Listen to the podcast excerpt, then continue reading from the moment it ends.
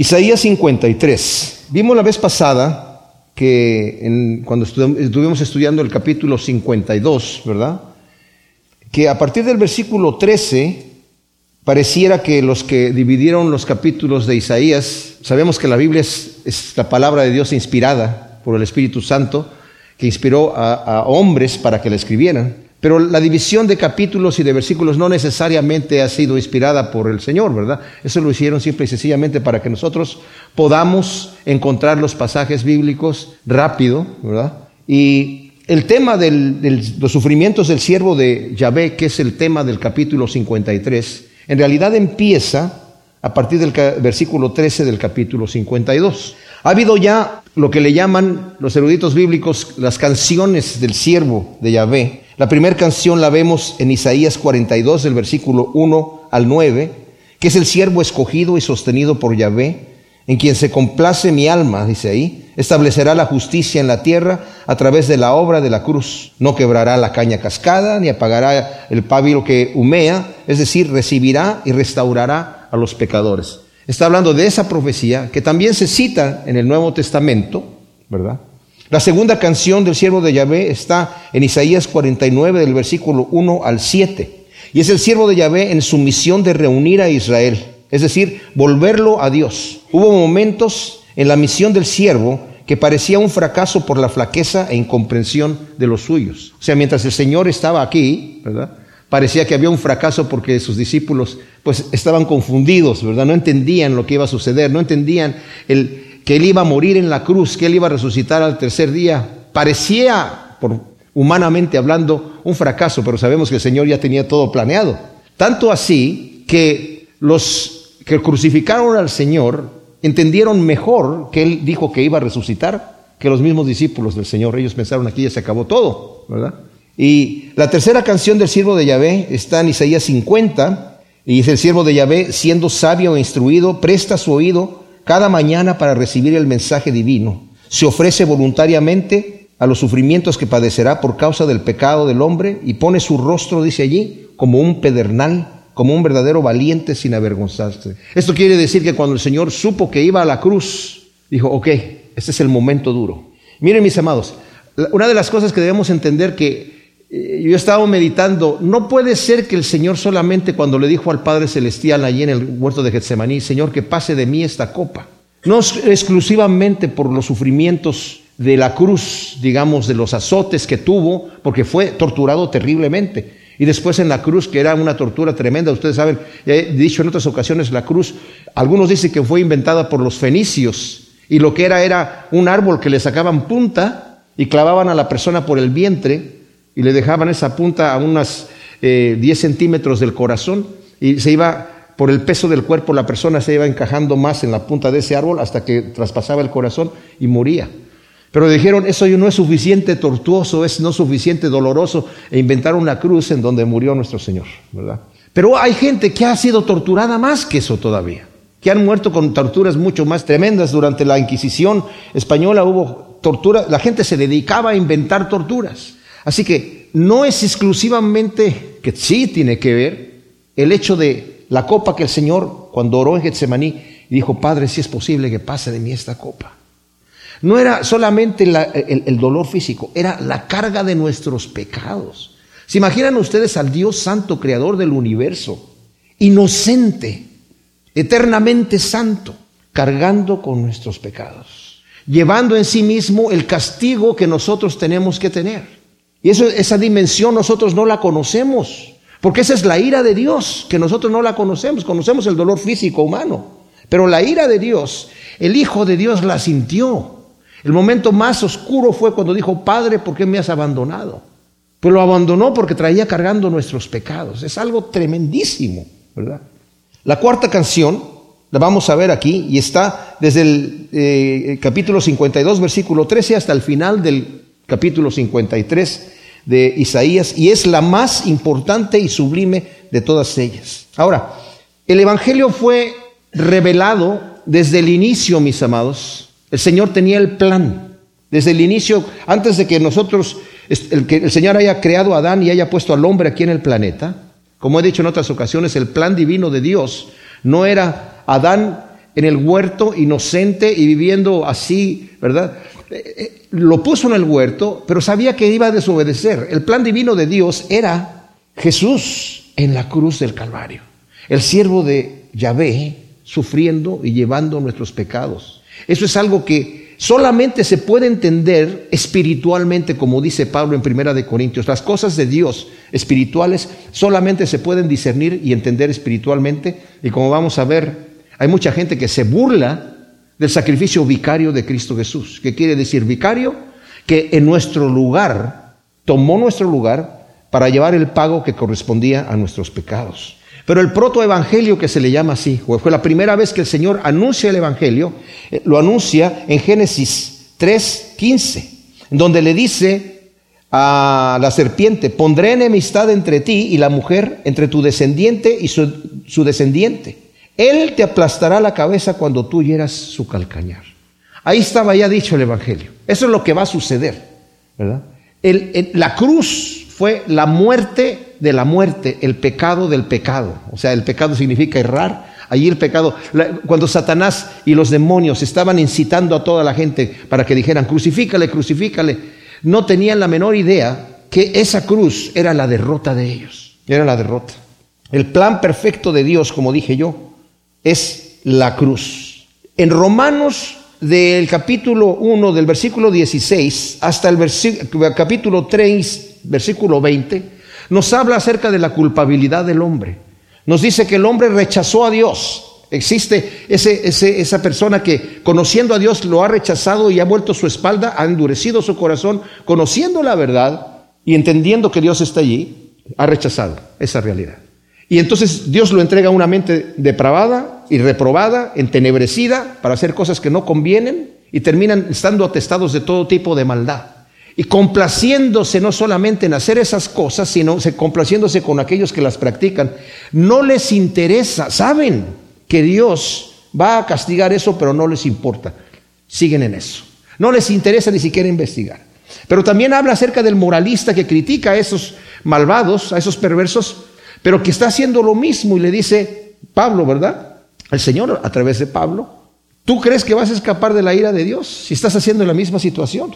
Que no sabes que porque Dios no ha descargado el puño es que te está dando tiempo para que te arrepientas, pero por tu corazón no arrepentido estás atesorando ira.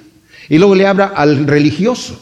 Tú que eres religioso, que conoces la palabra de Dios, que la lees, que la predicas, que predicas que no sea de robar, robas, que predicas que no sea de adulterar, adulteras. Todos, dice, están destituidos de la gloria de Dios porque no hay uno que busque a Dios. Esto es otro, otro misterio, mis amados. Todos estamos corrompidos, completamente corrompidos. No hay quien busque a Dios. Entonces, ¿qué sucedió? ¿Cómo es que nosotros conocemos a Cristo Jesús? Porque Él nos buscó a nosotros. Él vino por nosotros. Ahora, ¿por qué el Señor viene por unos sí y por otros no? Yo no sé. Yo no sé. No lo puedo entender. Porque es parte de la soberanía divina de Dios. Pero a nosotros se ha manifestado. Llega un momento donde el Señor nos dice, eh, escucha, presta atención a esta palabra.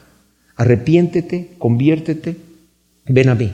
No me pide el Señor que yo venga bueno delante de Él, me pide que venga honesto delante de Él con un corazón abierto. Entonces, y luego nos dice en, el, en Romanos del 3, del 21 al 26, la, que la justicia no es porque las personas unas son más buenas que otras, sino porque es a través de la fe en Cristo Jesús que la justicia de Dios se manifiesta. ¿Por qué? Porque Cristo es el que toma el pago por mi pecado y de eso se trata esta sección que vamos a ver ahora. La, tremenda y gloriosa buena nueva que el Señor ha abierto un camino glorioso, mis amados. Si nosotros pudiéramos ver lo que significa realmente la vida eterna que tuviéramos. Si el Señor nos llevara un poquito al reino de Dios, como llevó a Pablo al tercer cielo, como llevó a Juan a ver esas visiones celestiales, estaríamos, wow, o sea, nuestra vida estaría vendida exclusivamente para las cosas de Dios. Y los problemas que aquí sucedieran no nos interesarían absolutamente nada. Tendríamos otra perspectiva. La Biblia nos lo enseña, pero a veces somos sordos, a veces somos ciegos, a veces somos faltos de fe. Ahora, hay un detalle aquí. Eh, si yo pudiera hacer un, triángulo así, imagínense ustedes, en la parte de arriba está el Padre. de este lado estaría Jesús, el Mesías, y de este lado está el creyente. Entre la relación de el Padre y el creyente está la justificación. Entre la relación del Padre y Jesús el Mesías está la propiciación, que es, el sacrificio de Cristo, y entre Jesús el Mesías y el creyente, la redención. Ahora, un detalle antes de entrar en sí, en materia aquí, lo mencioné en otra ocasión, la ley versus la gracia, ¿verdad? Hay gente que dice que la ley era para el Antiguo Testamento, para la gente que vivía en aquella época, y ahora nosotros somos salvos a través de la gracia. Estas personas equivocadamente dicen que en el Antiguo Testamento la gente se salvaba por obedecer la ley. Y ahora en Cristo Jesús somos salvos por gracia. Les digo una cosa, nadie puede ser salvo a menos que sea salvo por gracia. Y el Señor no ha venido a abrogar la ley. El Señor no la ha venido a quitar. Todos los reglamentos, la ley ceremonial, digamos, que son todos esos rudimentos que había antiguamente, son cumplidos en Cristo Jesús. Pero los mandamientos, la ley moral, continúa. El Señor no dice, bueno, ahora ya puedes arrancar el Antiguo Testamento y tirarlo porque ahora te quedas solamente con el Nuevo. No, Señor. La ley todavía continúa. Es más, lo que era imposible para la ley, que era con los puros mandamientos hacerme cumplidor de la ley, ahora el Señor a través de su Espíritu Santo cumple esa ley en mí. O sea, yo ahora soy capaz, a través del Espíritu Santo, como dice Pedro en su segunda carta en el primer capítulo, por cuanto soy consustancial con Cristo Jesús. He nacido de nuevo. Ahora soy capaz de cumplir aquello que Dios demanda de mí. Ahora puedo literalmente, como dice la nueva versión internacional en ese, en ese capítulo eh, primero de segunda de Pedro, versículo 4, puedo vivir como Dios manda a través del Espíritu Santo. Entonces, entrando a materia, los sufrimientos del siervo de Dios. Dice el versículo 13 del capítulo 52, He aquí mi siervo hará actuar sabiamente, será afamado y exaltado y se elevará muy alto, de la manera que muchos quedaron espantados a causa de ti, así será desfigurada su apariencia más que la de cualquier hombre, su aspecto más que el de los hijos del hombre Así asombrará a muchas naciones y ante él los reyes cerrarán la boca porque verán lo que nunca había sido referido y contemplarán lo insólito. Estoy leyendo de la Biblia textual. Algunas de sus versiones están un poquito diferentes. El siervo de Yahvé dice, mi siervo hará actuar sabiamente. Mi siervo, algunas de sus versiones dice, será prudente. Pues sí, el siervo de, Yahvé es prudente y sabio y llevará a cabo el plan divino de la inescrutable sabiduría de Dios. Y saben, el apóstol Pablo cuando nos está hablando de este plan de salvación, dándose cuenta cómo dentro de lo que el Señor tenía eh, destinado y designado a hacer, sabiendo que los judíos iban a rechazar al Mesías, habiendo el Señor escogido, Dios escogido desde antemano al pueblo judío, todos los judíos pensaban, la salvación es solamente para los judíos. Es más, el Señor Jesús a sus discípulos al principio los envió de dos en dos y cuando los envió de dos en dos para sanar enfermos y todo esto, resucitar muertos, echar fuera demonios, les dijo, no vayan a los gentiles ni vayan a la ciudad de los samaritanos, vayan a las ovejas perdidas de Israel. Entonces ellos pensaron, bueno, el Evangelio es exclusivamente para los judíos. Pero más adelante el Señor abrió la puerta, de manera que él mismo ¿verdad?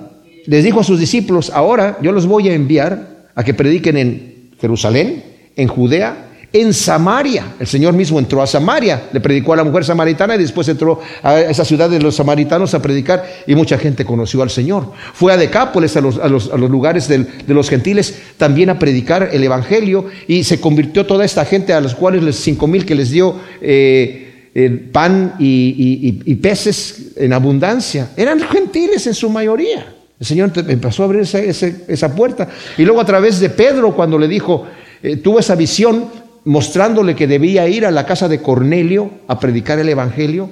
Y luego con el llamado de Pablo, este fariseo fanático, perseguidor de la iglesia, y el Señor se le revela para llevar el Evangelio a los gentiles. ¿Y qué es lo que sucede aquí? El pueblo de Dios rechaza a su Mesías. Y explica Pablo, tremendamente allí en Romanos, desde, el versículo capítulo 9 hasta el final del capítulo 11, que ellos están ciegos, aunque leen la ley de Moisés, no la entienden, no entienden lo que el Señor había hecho. De manera que, como ellos no quieren recibir al Mesías, el Señor ahora a nosotros, que éramos del olivo silvestre, nos ha injertado en el olivo real, en el olivo cultivado. Y ahora nos ha injertado ahí y Israel ha sido quitada de ahí, Dice, y a todos los encerró bajo maldición. Los gentiles estaban bajo maldición, los judíos incrédulos bajo maldición, para después tener misericordia de todos. Y esto es algo glorioso. Cuando Pablo está hablando de esto en Romanos capítulo 11, explota. O sea, entendiendo estas cosas que el Señor está haciendo, dice desde el versículo 25, porque no quiero hermanos que ignoréis este misterio para que no seáis arrogantes acerca de vosotros mismos, que eh, en un endurecimiento parcial ha ocurrido a Israel hasta que entre la plenitud de los gentiles y así todo Israel será salvo, como está escrito, vendrá de Sión el libertador que quitará de Jacob la impiedad. Y este será mi pacto con ellos cuando quite sus pecados. Ciertamente en cuanto al Evangelio son enemigos por causa de vosotros, pero en cuanto a la elección son muy amados por causa de los padres. Porque irrevocables son los dones y el llamamiento de Dios. Porque así como vosotros en un tiempo fuisteis desobedientes a Dios, pero ahora en la desobediencia de ellos habéis alcanzado misericordia, Así también ahora estos fueron desobedientes para que por la misericordia mostrada a vosotros, ellos también alcancen misericordia, porque a todos encerró Dios en desobediencia para tener misericordia de todos. Qué cosa tan tremenda. Y prorrumpe en una alabanza diciendo, oh profundidad de las riquezas de la sabiduría y del conocimiento de Dios, cuán insondables son sus juicios e inescrutables sus caminos, pues ¿quién entendió la mente del Señor o quién fue su consejero? ¿O quién le dio a él primero para que sea recompensado? Porque de él, por él y en él son todas las cosas. A él sea la gloria por siempre. Amén. O sea, cuando dice aquí, he aquí mi siervo hará actuar sabiamente, va a ser sabio. ¿Qué está haciendo? Va a llevar a cabo el plan divino de la inescrutable sabiduría de Dios, mis hermanos. Tremenda cosa. Ahora, ¿quién es él? ¿Quién es este siervo? Yo me imagino a Isaías estaba así como de puntitas diciendo, quiero saber quién es. Tiene que ser alguien que se identifique con el ser humano. Tiene alguien que, que realmente sea carne también, pero tiene que a la vez tener la santidad de Dios. A nadie se le ocurría que el Mesías iba a ser el Hijo de Dios de esta manera, ¿verdad? Dice Pedro en su primera carta, nos está hablando acerca de lo que sucedía con los, con los profetas, ¿verdad? Cómo ellos querían saber de quién estaban escribiendo. Ellos sabían que estaban escribiendo de parte de Dios, pero muchas veces no entendían lo que estaban escribiendo. De manera que dice en el versículo 10 del primer capítulo de la primera de Pedro, de Pedro, los profetas que profetizaron acerca de la gracia destinada a vosotros, inquirieron y escudriñaron diligentemente acerca de esta salvación, indagando quién y qué tiempo indicaba el espíritu del Mesías que estaba en ellos, el cual predecía los padecimientos del Mesías y las glorias que vendrían tras ellos. A ellos les fue revelado que no para sí mismos, sino para ahora nosotros, ¿verdad? Vosotros, dice Pablo, administraban las cosas que ahora os fueron proclamadas por medio de los que os predicaron el Evangelio por el Espíritu Santo enviado del cielo, cosas en las que los ángeles, mirando fijamente, anhelan penetrar. Miren mis amados, este capítulo de Isaías 53 fue escrito para nosotros. Isaías mismo no lo entendía, ¿verdad? No sabía qué estaba pasando ahí, pero para que nosotros supiéramos. Entonces, él en el triunfo de la redención, es la exaltación de Cristo, dice aquí, será afamado, exaltado y se elevará muy alto. El triunfo de la redención, mis amados, en el versículo 12, la primera parte de aquí, por tanto yo le daré parte con los grandes y con los fuertes repartirá despojos. Filipenses el capítulo 2 dice, por cuanto él se ofreció como siervo y fue humillado hasta la muerte y muerte de cruz, ha sido exaltado y su nombre sobre todo nombre, ¿verdad? A eso se refiere. Pero miren, cuando dice y se elevará muy alto, será exaltado muy alto, la palabra que utiliza aquí es la palabra upsajo. Cuando la Biblia fue traducida del hebreo al griego, la misma palabra en griego que el Señor utiliza en Juan capítulo 12, versículo 32, en donde está hablando el Señor acerca de qué muerte va a morir, y dice, y cuando se ha levantado en alto sobre la tierra, a todos atraeré a mí mismo. Esto decía dando a entender de qué clase de muerte iba a morir.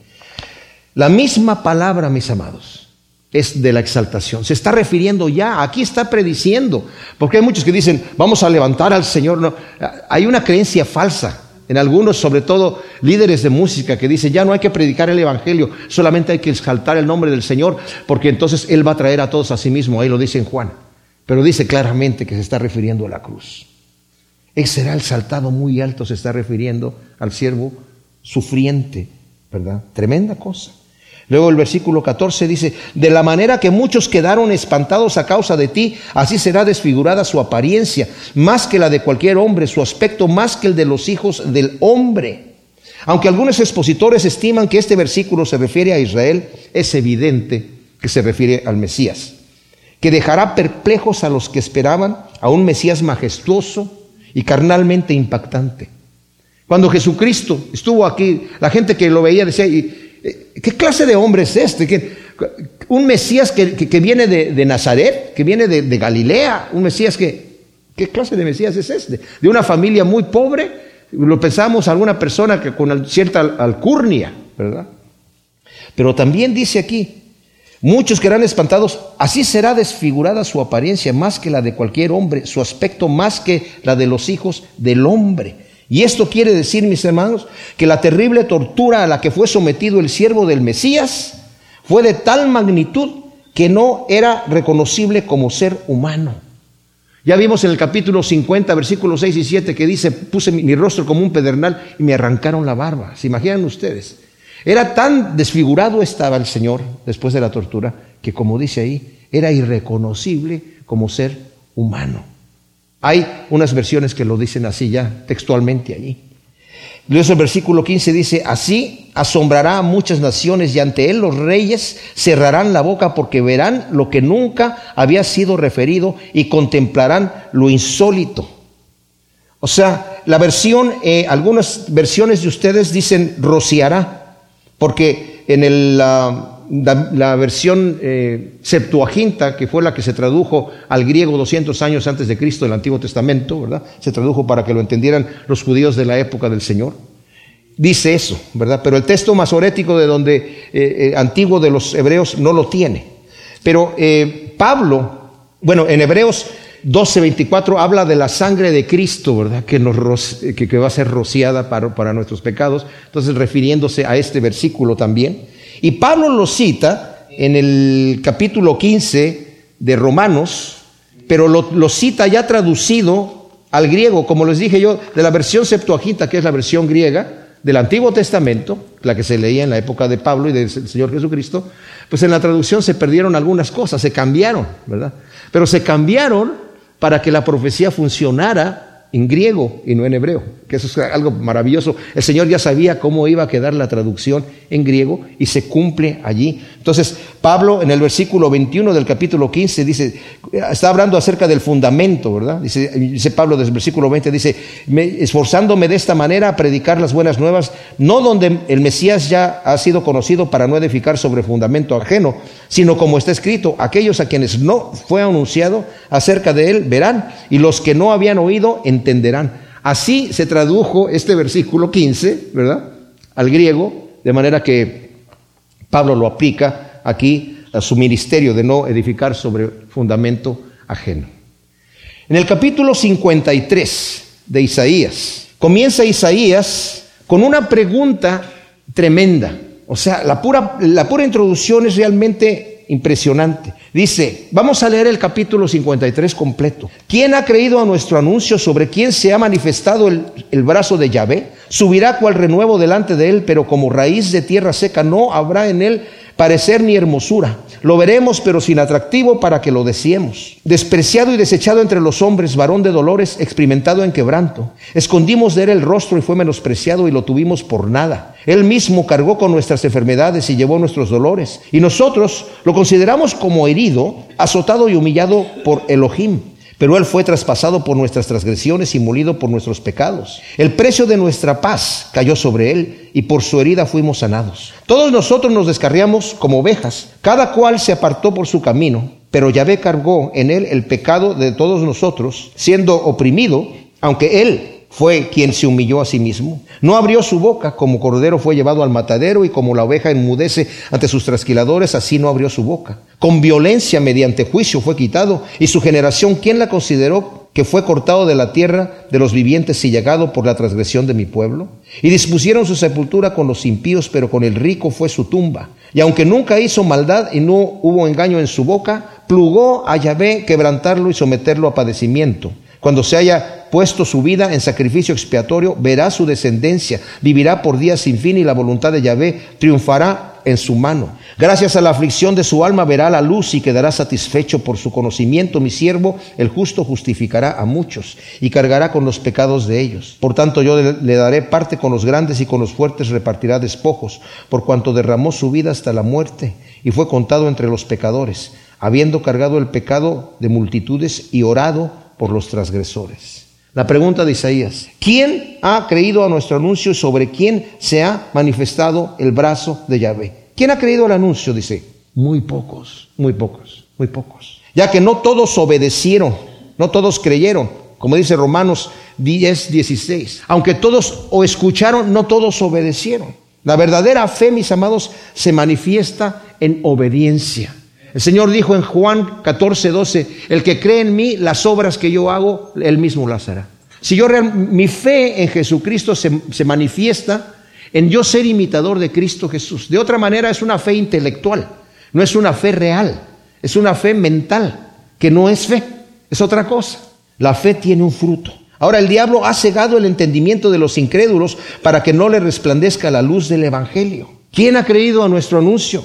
Muy pocos. Segunda de Corintios 4:4 dice, el, el, diablo ha cegado el entendimiento de los incrédulos para que no reciban. Miren mis amados, esto no es cosa de convencimiento, es una situación moral. La fe, el creer en Dios, el creer en Jesucristo, no es cosa de sentarse con alguien y, y demostrarle de una manera lógica y real esta situación, sino tiene que ver con la disponibilidad del corazón del hombre. Tiene que ver con la disponibilidad de decir, yo me voy a acercar a Dios, voy a abrir mi mente aunque me duela. Porque me va a doler llegar delante del Señor con una vida quebrantada. Me va a doler llegar a ver con el Señor y el Señor me dice, vamos a abrir los libros. Ay, Dios mío. Pero el Señor es su misericordia dice, sí, pero vamos a abrirlos, pero no para cobrarte, sino para perdonarte. Pero hay algo que tiene que haber allí. Tiene que haber arrepentimiento.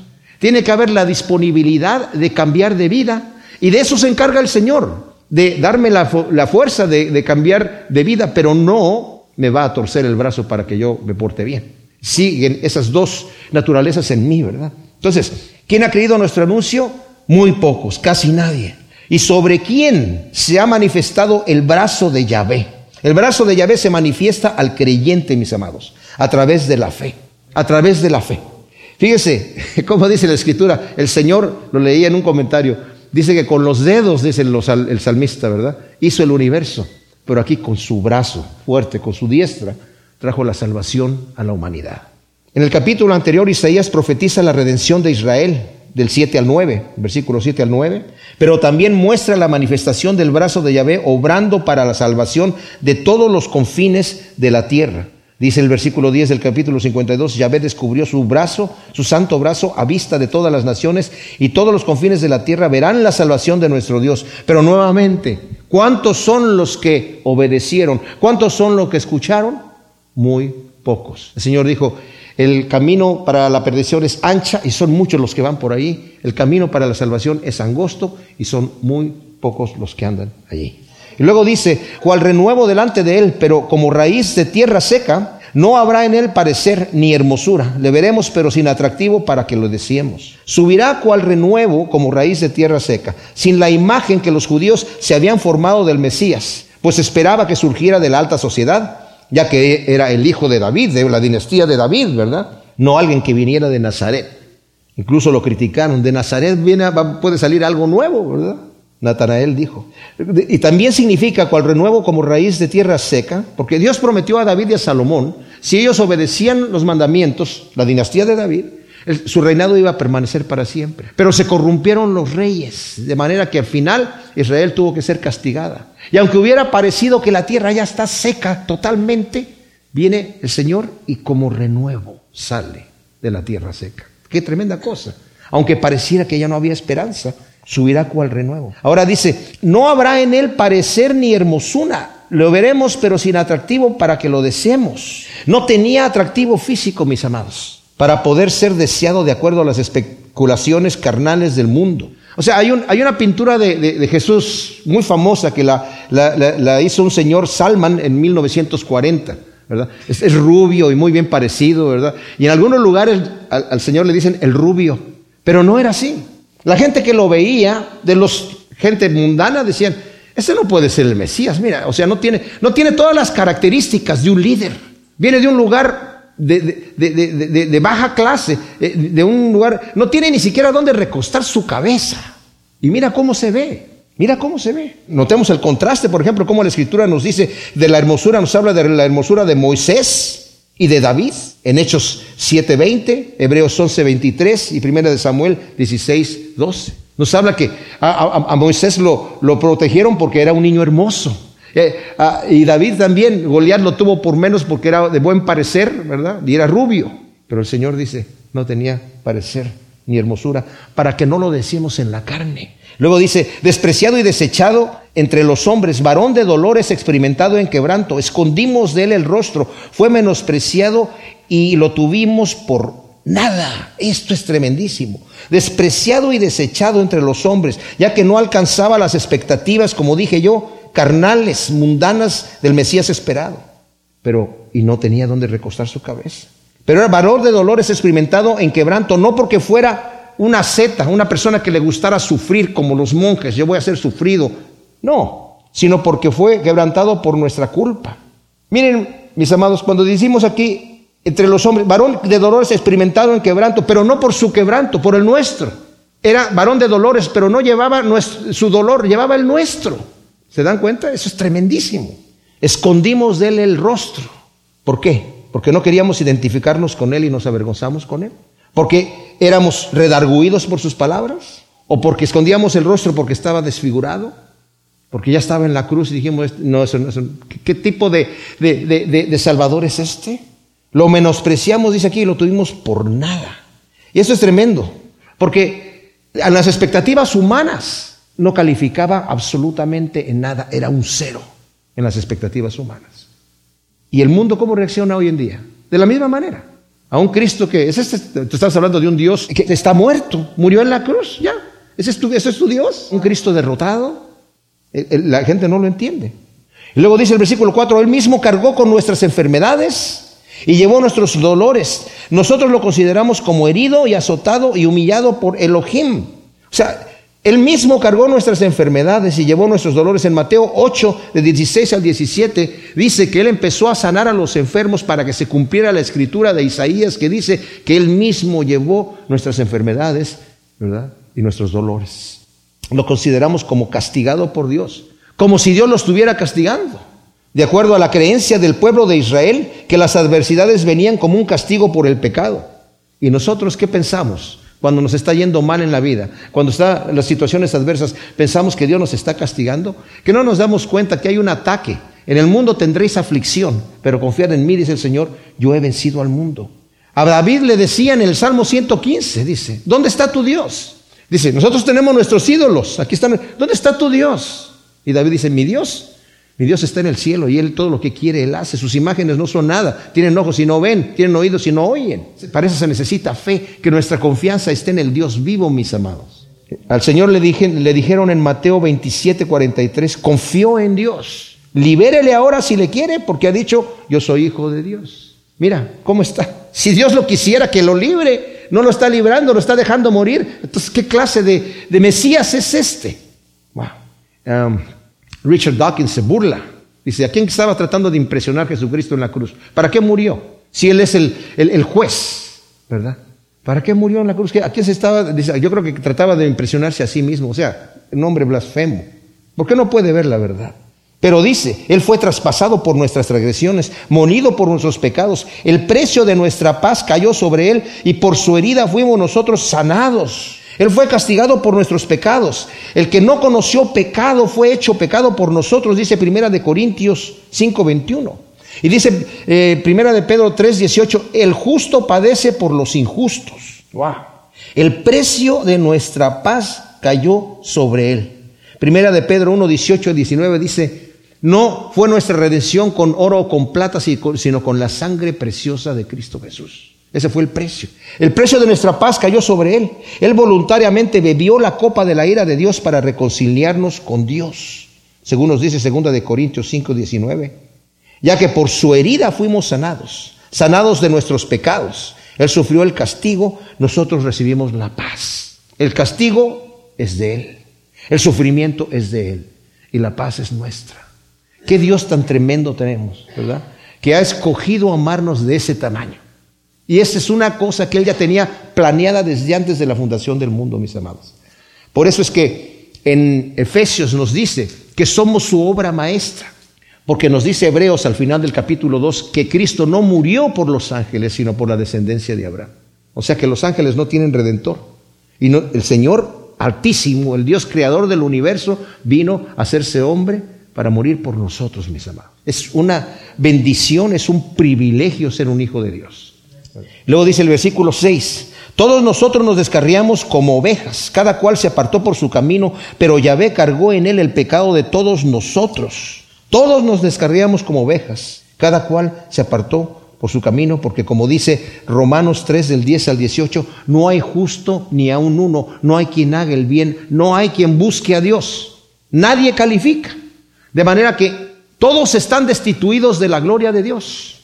Y saben qué, mis amados, es lo que nos dice Pablo, lo que estaba yo hablando acerca de lo que nos dice Pablo desde el capítulo 1, versículo 18, hasta el capítulo 3, donde nos está hablando acerca de que el hombre está destituido de Dios porque por naturaleza no hay ninguno que busque a Dios, absolutamente. Y el plan perfecto de Dios es que Él viene a morir por todos los pecadores, porque aún el que es el moralista y aún el que es religioso, está destituido de la gloria de Dios. Estamos muertos en nuestros pecados, dice en, Efesios.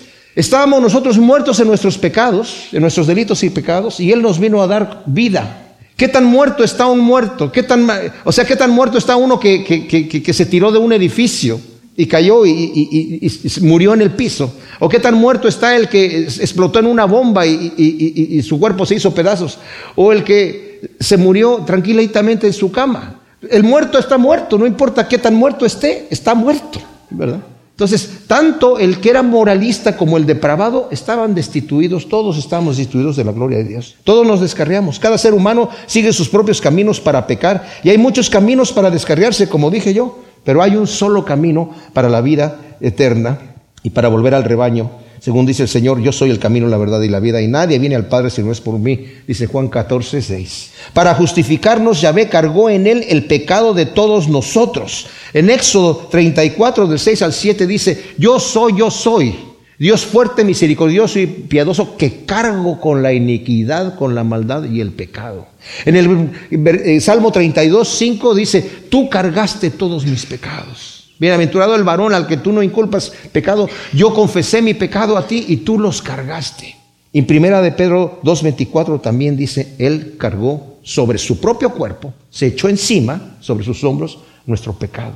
Siendo oprimido, aunque Él fue quien se humilló a sí mismo, no abrió su boca como cordero fue llevado al matadero. Y como la oveja enmudece ante sus trasquiladores, así no abrió su boca fue oprimido y no abrió la boca delante de los sacerdotes, ni de Pilato, ni de Herodes. ¿verdad? Incluso Pilato le dice, a mí no me hablas que no sabes que yo tengo poder de soltarte o de crucificarte. Entonces ahí abrió la boca y le dijo, ningún poder tendría si no te fuera dado de arriba. Pero para defenderse no abrió su boca, mis amados. Para defenderse no abrió su boca. Él fue el que se humilló a sí mismo. En Filipenses 2.8 él dice que Él fue el que se unió. Eh, Cristo voluntariamente entregó su vida en rescate nuestro. En Juan 10, 17 y 18, a mí nadie me quita la vida, yo la entrego, yo la estoy entregando. Voluntariamente estoy haciendo esto. A eso he venido. Él es el Cordero que quita el pecado del mundo, dijo, Juan el Bautista, al mundo. Ya que solo Él pudo ser el sacrificio que Dios aceptara, el único Dios y santo y perfecto. Ahora, mis amados, eh, cuando Juan el Bautista dijo, este es el Cordero que quita el pecado del mundo, todos los judíos que estaban ahí presentes con él entendían qué estaba diciendo. Entendieron. Se está refiriendo al Mesías. Se está refiriendo, eh, eh, conocían la imagen de Génesis, el capítulo 22, del 7 al 8, cuando va eh, Abraham, porque Dios le dice que sacrifique a su hijo único, a Isaac. Y Isaac le dice, Padre mío, tenemos aquí el fuego, tenemos la leña, y el cuchillo, pero ¿dónde está el cordero para el sacrificio? Dice, sabiamente le dice a Abraham, Dios se proveerá a sí mismo de sacrificio. Y cuando ya estaba a punto de descargar el, brazo sobre su hijo, el, ángel le dice, no toques al muchacho porque Dios sabe que no le has negado a tu hijo único. Y encontró ahí un cordero para sacrificarlo, estaba ahí trabado con los cuernos entre los matorrales ahí y lo sacrificó. Y sabían todos los judíos que esa era una imagen para el cordero del sacrificio y cuando de que quita el pecado del mundo y cuando dice Juan el Bautista es el Cordero que quita el pecado del mundo, supieron quién era. Con violencia mediante juicio fue quitado. De su generación, ¿quién consideró que fue cortado de la tierra de los vivientes y llagado por la transgresión de mi pueblo? Con violencia, mediante un juicio injusto, quitado. Cuando, cuando estaba el Señor delante de eh, Pilato y, y, les dice, ¿quieres que os suelte al rey de los judíos? Y dijeron, quita a este. La misma palabra, suéltanos a Barrabás. Imagínense ustedes, a Barrabás, escogen a Barrabás en vez de escoger a un ladrón que los perjudicó, en vez de coger al, rey. Los judíos solo podían castigar a un malhechor con no más de 40 azotes, según estaba en la ley escrita en Deuteronomio 25, 3. Y incluso Pablo en 2 de Corintios 11, 24 dice, de los judíos recibí 40 azotes menos uno, porque daban 39 por si acaso se les pasaba la mano a alguno, ¿verdad? Para que no equivocarse, decían solamente vamos a dar 39 azotes cuando alguien lo azotaban. Pero los romanos no tenían esa limitación, mis amados. Los romanos no tenían esa limitación. Lo azotaron, de hecho en Juan 19 del 1 al 5, dice que Pilato queriéndolo soltar, lo mandó a azotar más severamente y después lo trajo delante de la gente. Miren, he aquí al hombre, o sea, como para que la gente dijera, no, no, no, así ya. Ahí ya estaba súper desfigurado, ya, ya, debe haber aprendido su lección. Dijeron, crucifícale, crucifícale. Dice, al rey de los judíos he de crucificar. No tenemos más rey que a César. Y si lo sueltas, eres enemigo de César. ¡Wow! Tremenda cosa. El pueblo judío no podía y aún no puede comprender el sacrificio vicario de Cristo. Y hoy muchos se burlan de él, diciendo, ¿en qué país uno puede morir por otro? Una vez yo leí que una persona dijo, es como eso de que, Cristo muere por nosotros por nuestros pecados. Es como si mi esposa hizo algo malo y, yo llego a la casa y como no la quiero tocar, pateo al perro. O sea, ja, ja, ja, y la gente se ríe, sí, qué, qué, absurdo el sacrificio vicario de Cristo. Pero en la economía de Dios, mis amados, la ira de Dios tuvo que ser descargada sobre el pecado y eso es garantía de su santidad y de su gloria eterna. Y él mismo se echó la culpa, se la cargó sobre sí mismo. Tremenda cosa. estos versículos 7 y 8 los leía el etíope cuando iba en el desierto y Felipe eh, se le acercó y decía, no entiendo este, de quién está hablando el profeta, de sí mismo o de otro, y de ahí utilizó esos versículos para predicarle de Cristo Jesús. Luego versículo 9 dice, y dispusieron su sepultura con los impíos, pero con el rico fue su tumba, aunque nunca hizo maldad ni hubo engaño en su boca. O sea, en su sepultura la, dispusieron los impíos porque se acostumbraba que los criminales después de que morían los echaban en una fosa común en donde estaba ardiendo la basura también, los quemaban allí. Pero sabemos que en el caso del Señor vino José de Arimatea y pidió el cuerpo, que era un hombre rico del Sanedrín, discípulo de Jesús. Y otro del Sanedrín, también discípulo de Jesús, Nicodemo, proveyó todas las especies para la sepultura. Y dice, y aunque fue crucificado entre malhechores, y en medio como si fuera el peor de los malhechores, con su sepultura fue con los ricos. Ahora, cuando hablamos de los malhechores, es, para mí siempre una incógnita que no la puedo entender, porque la escritura nos dice que los dos malhechores empezaron a insultarlo a él, diciendo, si eres tú el Hijo de Dios, desciende de la cruz, se empezaron a burlar de él. Pero pasa el tiempo, uno de los malhechores empieza a escuchar, perdónanos Padre porque no saben lo que hacen. Le dice a Juan, cuida de mi madre. Empieza a escuchar lo que está sucediendo ahí. Y de repente dice, Señor, acuérdate de mí. Primero, el otro los sigue insultando y le dice, oye, ¿ni temes tú a Dios? Estando en la misma condición. Nosotros estamos aquí por lo que merecemos, pero Él nada malo ha hecho. Señor, acuérdate de mí cuando vengas en tu reino. Para mí esa es la demostración de fe más tremenda, porque le está hablando a un hombre crucificado, que aparentemente derrotado, cuando los demás le decían, si eres el Hijo de Dios, desciende, acuérdate de mí. El Señor le dice, hoy estarás conmigo en el paraíso. Y luego dice, plugó a Yahvé quebrantarlo y someterlo a padecimiento cuando haya puesto su vida en sacrificio expiatorio, verá a su descendencia y vivirá por largos días. O sea, aunque nunca hizo maldad y no hubo engaño en su boca, el Señor quiso quebrantarlo. ¿Por qué? Por nosotros, mis amados, porque gracias a la aflicción de su alma verá la luz de la victoria y va a quedar satisfecho por su conocimiento. Mi siervo, el justo, justificará a muchos y cargará con los pecados de ellos. Por tanto, yo le daré parte con los grandes y con los fuertes, repartirá despojos por cuanto derramó su vida hasta la muerte y fue contado entre los pecadores, habiendo cargado el pecado de multitudes y orado por los transgresores. Mis amados, dice la Escritura, nos dice en la Biblia, ¿quién condenará a los hijos de Dios? A nosotros. ¿Quién nos va a condenar si Cristo es el que murió? Más aún el que también resucitó y el que intercede por nosotros. Cristo está orando por ti y está orando por mí. Su trabajo no ha, no, terminado. Él ha entrado con su propia sangre delante del trono de, en los cielos, esa sangre que todavía está allí, expiando nuestros pecados, mis amados. Qué tremendo, ¿verdad? Qué tremendo cuando consideramos el amor de Dios de esta manera, para decirle, Señor bendito, heme aquí. Tú has entregado tu vida en una forma tan, tan exagerada, yo me entrego a ti para que tú hagas conmigo como tú quieras. Y saben que vemos en, el, Apocalipsis capítulo 5, vemos al Cordero de Dios allí y toda la gente que están allí, las multitudes que nadie puede contar diciendo, gloria y honra y poder y majestad, porque por su sangre nos ha redimido de toda pueblo, nación y lengua. Y luego lo vemos en el capítulo 7 de, de Apocalipsis donde dice, y el Cordero los pastoreará. Imagínense que ¿Qué cosa? El Cordero nos pastoreará. Claro que nos va a pastorear porque Él es el pastor que, que dio, el, el buen pastor. ¿Qué hizo el buen pastor? Dio su vida por sus ovejas. Gracias Señor te damos por tu palabra y por tu gran amor manifestado, Señor, en ese sacrificio tan tortuoso que tú quisiste pasar, Señor. Te pedimos, Padre, que esto no se nos olvide, que estemos meditando en este capítulo 53 constantemente, que lo leamos, Señor, constantemente, que lo memoricemos, para que nos acordemos de tu amor, Señor, y vivamos unas vidas que te agradan en todo, en el nombre de Cristo. Amén.